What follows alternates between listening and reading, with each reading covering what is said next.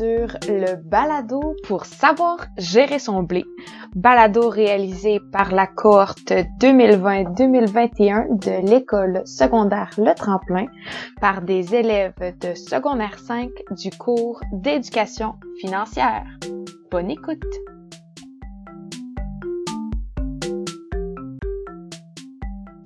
Un balado par les jeunes pour les jeunes. Bonjour, bienvenue dans le premier épisode de Comment gérer son blé. Aujourd'hui, je suis accompagnée de Coralie Chalifour. Comment vas-tu, Coralie? Ça va bien et toi, Stella Scheiben? Ça va très bien. Euh, aujourd'hui, on va parler de la surconsommation. Dans le fond, c'est notre problématique. Euh, la consommation de masse, elle a débuté dans les années 50. C'est cette décennie qui a marqué le début de la société de consommation qu'on connaît aujourd'hui. Le problème étant que les gens consomment de plus en plus, qui crée une problématique de surconsommation qui vient nuire certaines fois à l'environnement et à l'économie. Mais la réelle question que je me pose aujourd'hui, Coralie, c'est est-ce que consommer autant est vraiment une problématique? Eh bien, là. pour te prouver que c'est un réel problème dans notre société, je vais déjà t'expliquer qu'est-ce que la consommation. Je vais commencer en te montrant à quel point les influences sont importantes. Mais avant de commencer, pourquoi est-ce que la surconsommation est autant répandue? À ton avis, quelles sont les raisons? C'est une très bonne question. Tout de suite, comme ça, je me dirais peut-être les besoins et les désirs. Souvent, c'est comme difficile à différencier parce que dans le fond, un besoin, c'est comme si, exemple, t'achetais une paire de chaussures. T'as besoin de cette paire de chaussures. Mais le désir, la différence, c'est que, mettons, t'achèterais une paire de chaussures à tous les trois mois. Fait que, oui, t'as besoin d'une paire de chaussures, mais est-ce que t'as vraiment besoin d'une paire de chaussures à tous les trois mois? Passe pas. Fait que, c'est un peu ça dans ma tête. C'est une très belle explication, Stella. Tu vraiment raison pour les besoins et les désirs. Mais il y a aussi les quatre principales influences qui est, en plus de notre entourage, l'âge, le sexe, le pouvoir d'achat et le prix du bien ou du service. Par l'âge, je veux dire que en tant qu'adolescents, nous n'avons pas les mêmes responsabilités financières que des adultes ayant une maison et une voiture. À propos du sexe, c'est plutôt au niveau que chaque personne a des besoins différents, amenant des achats plus précis sur nos besoins. Le pouvoir d'achat représente le niveau de revenu d'une personne, donc sa paye, et le niveau d'heure qu'elle fait. Par exemple, une personne qui gagne le salaire minimum en temps partiel n'a pas le même pouvoir d'achat qu'une personne qui gagne 25 de l'heure en temps plein.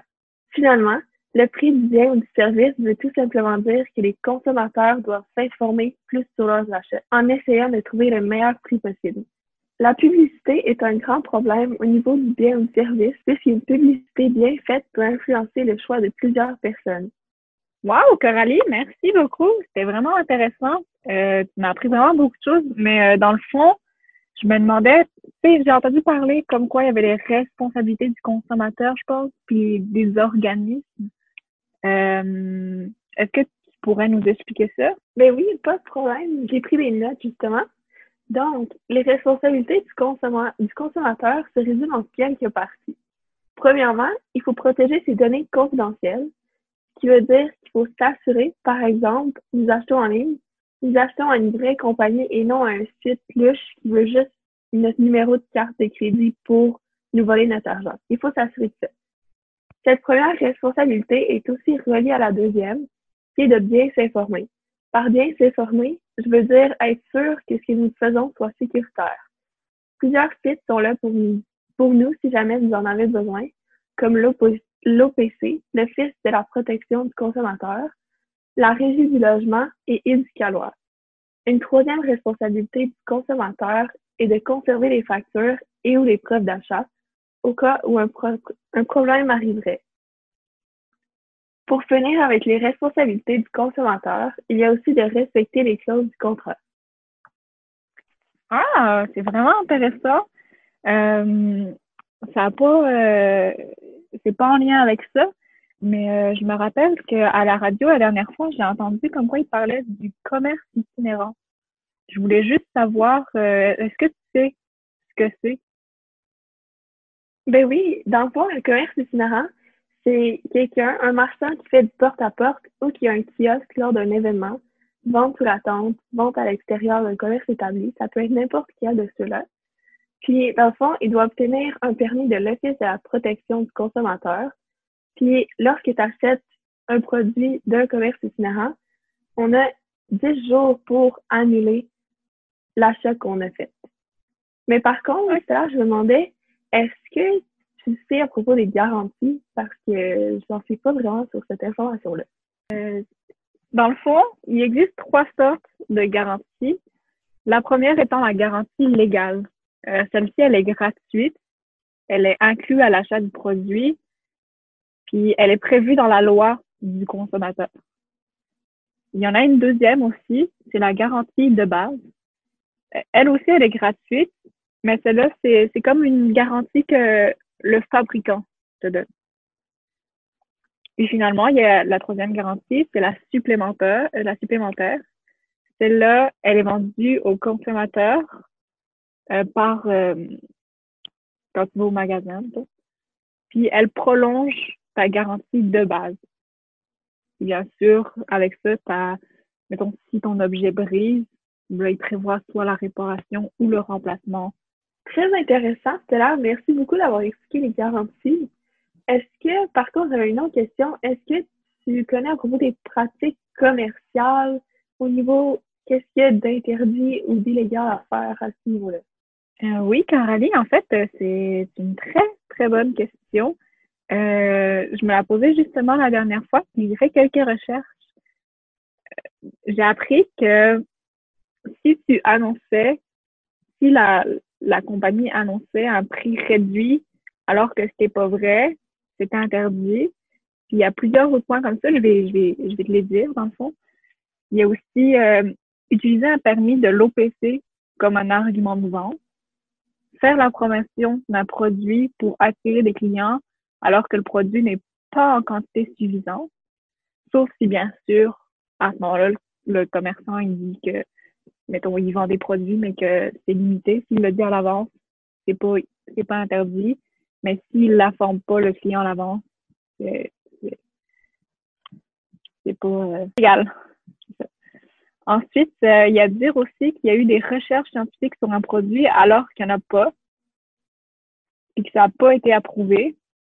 Euh, revendre un billet plus cher qu'un vendeur ou un commerçant. Accorder plus d'importance à la prime qu'au bien ou au service qu'elle accompagne. Annoncer le montant mensuel pour l'acquisition d'un bien ou d'un service qu'elle accompagne.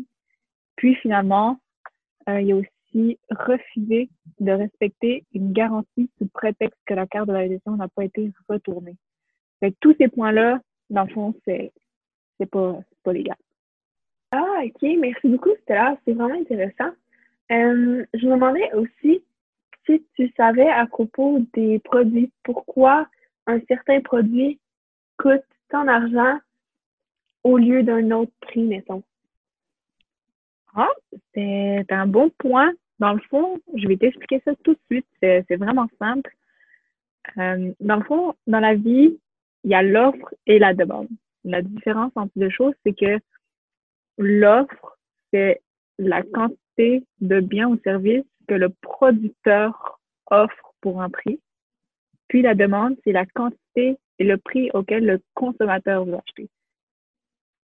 Et dans le fond, ces deux choses-là, quand ça se rencontre, quand le producteur et le consommateur euh, veulent un prix, souvent ils se mettent d'accord, puis ça, ça crée un prix d'équilibre. dans le fond, mettons, c'est comme si tu aurais le consommateur qui dit Moi, pour ma poche de lait, je paye pas ça plus que 3,50. Puis là, ben là, il y a le producteur qui arrive qui fait Moi, tu sais, je le vendrais comme 5,50. Fait que là, ils se mettent d'accord sur un prix, puis la poche de lait va finir par se vendre 4,50 par exemple. Fait que c'est ça, un prix d'équilibre. C'est là où ils se mettent les deux d'accord. Puis tout ça, à un moment donné, tu sais, on peut se dire pourquoi des fois il y a de la rareté dans un produit ou des fois on en a trop? Mais dans le fond, la rareté, c'est quand les consommateurs demandent beaucoup d'un produit. Mettons s'il y a plusieurs consommateurs qui demandent du lait, mais que le producteur, lui, il n'en produit pas assez du lait. Ça, ça fait qu'il y a de la rareté au niveau parce que tu peut comme pas le vendre, il n'en fait pas assez pour les consommateurs. Puis le surplus, c'est, mettons, si le, mettons, le, le producteur, il ferait trop de lait. Mais là, les consommateurs, eux, ils veulent plus, plus boire de lait du tout dans leur vie. Fait que là, ça crée que le producteur se ramasse avec trop de lait. Les consommateurs, mais ben, ils veulent pas de lait. C'est ça le surplus dans OK. Merci beaucoup de cette explication-là, Stella. Pour vrai, je dois avouer, tu as répondu à toutes mes questions. Ben, ça me fait vraiment plaisir. Pour vrai, euh, toi aussi, tu as répondu à toutes mes questions. Ben, Mais ça me rappelle, au départ, tu as posé une question justement. Tu m'as demandé si la surconsommation était un problème. Je pense pas y avoir répondu vraiment. Donc, je préfère ça en ce moment. Ah, ben, c'est gentil. En fait, ça me fait vraiment, ça me fait vraiment plaisir.